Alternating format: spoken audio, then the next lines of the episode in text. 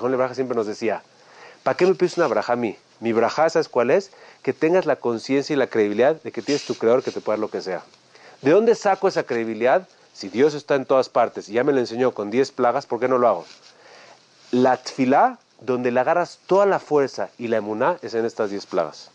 Explícame, oye, ¿por qué no rezas por esto? Ah, ya, así me ha dicho gente. Ya, también, ya, ya, ya, jajam. ¿Usted de verdad cree que Dios puede cambiar? Ya, ya el doctor dijo que nada que hacer. ¿Qué es Yetziat Mitraim? ¿Qué son 10 Makot? ¿Dónde Dios enseñó que no está? En todos lugares está. Sí, recé y no pasó nada. A ver, a ver, a ver. ¿Dónde está escrito que cuando rezas directamente pasa lo que tú quieres? La tfilá te da la certeza de pedir.